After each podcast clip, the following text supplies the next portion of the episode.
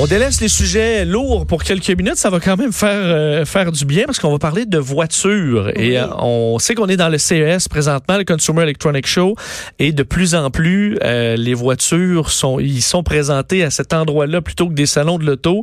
et pour en parler, parce qu'il y a des nouveautés vraiment intéressantes, donc journaliste au guide de l'auto, Myriam Pomerleau, qui est avec nous. Bonjour Myriam. Bonjour Vincent, ça va bien? Ça va très bien. je me trompe pas en disant que dans les grands salons de l'auto, des fois même on est un peu frustré de, de voir qu'il y a des lancements qui se font maintenant dans des événements de techno plutôt que des événements de voiture. Oui, et c'est quand même assez particulier de voir qu'il n'y a pas nécessairement que euh, des constructeurs automobiles qui font des lancements quand on pense à la, à la voiture de Sony qui, qui, a été dévoilée récemment. Mais euh, dans un ordre d'idée un petit peu plus positif, comme tu disais tantôt, des taxis volants, Vincent. Oui. Oui, donc toi qui es pilote d'avion, c'est une nouvelle qui va t'intéresser.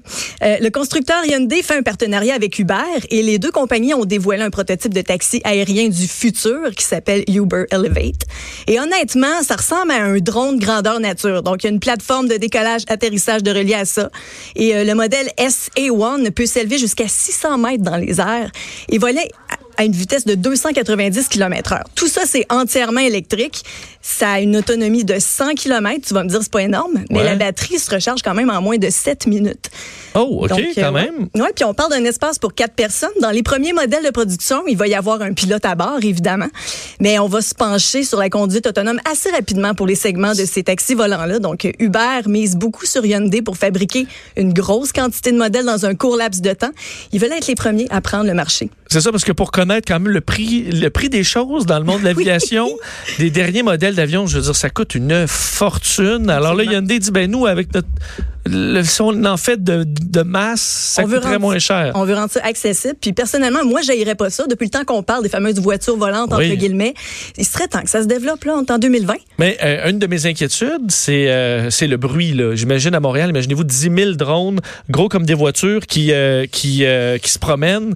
Euh, je veux dire, ça fait, euh, je vous 10 000 hélicoptères là au-dessus de, ce serait pas nécessairement la joie. Mais quand on pense aux véhicules électriques, que ce soit autant pour les voitures que pour les avions, ça peut être surprenamment silencieux.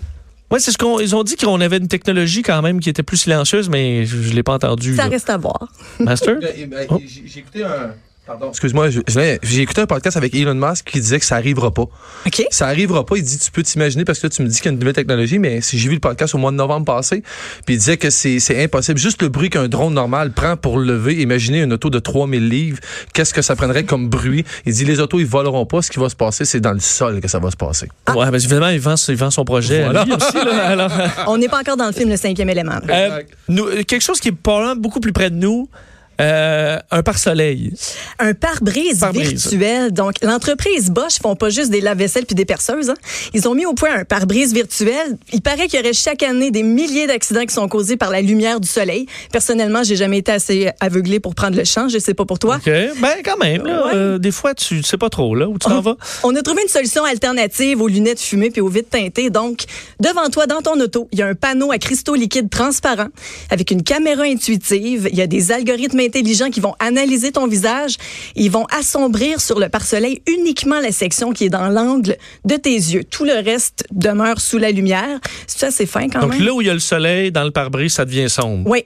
Exact. C'est vraiment bien. C'est bien, mais en même temps, vous irez voir sur le site officiel du Guide de l'Auto, il, y a un très bon article là-dessus. On voit des photos et c'est, ça semble assez constipant au niveau de la vue. Là, c'est gros. Il y a comme des alvéoles. C'est, spécial. Je me dis, est-ce que ça remplace vraiment les lunettes?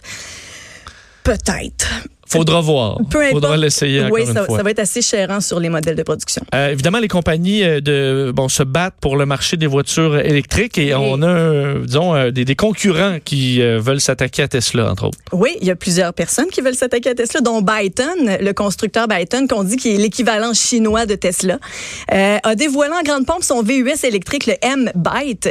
Et là, tout le monde capote. Il y a une tablette tactile conçue pour les réglages qui est intégrée dans le volant. Devant vous, il y a un écran de 40 48 pouces qui s'étend sur la largeur complète de l'habitacle. On peut aller sur le net, faire des appels FaceTime, regarder la télévision.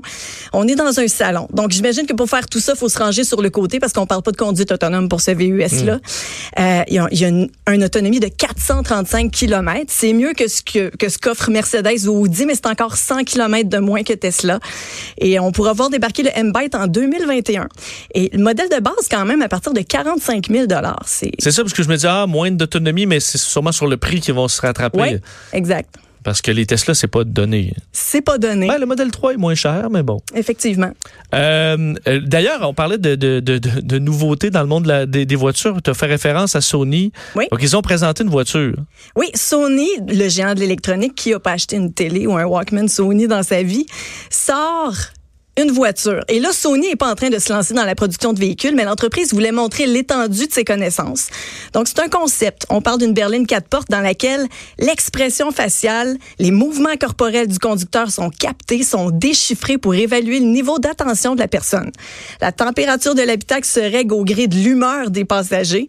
Il y a de l'affichage intuitif qui est créé avec un système audio 360 degrés. C'est comme si l'auto pouvait entrer dans notre cerveau pour construire un, un- notre intérieur parfait. OK?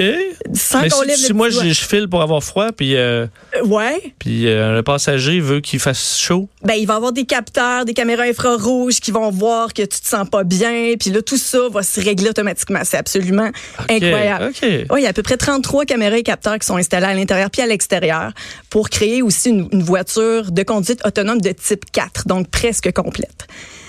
Hmm. C'est ouais, mais c'est un prototype. On verra pas ça sur euh, sur nos routes là, pas du tout. Pas avant un bout, en tout cas. Exact. Ça dépend. Euh, ben, très intéressant. Euh, Si, je suppose que ça, ça se poursuit. On est le 8, ça se poursuit jusqu'au 10, le CES. Oui. On, je suppose qu'on aura encore des nouveautés euh, et des grandes annonces dans les, dans les prochains jours. Ford qui a sorti un robot aussi, toutes sortes de trucs. Ah ouais, Ford, un robot? Oui.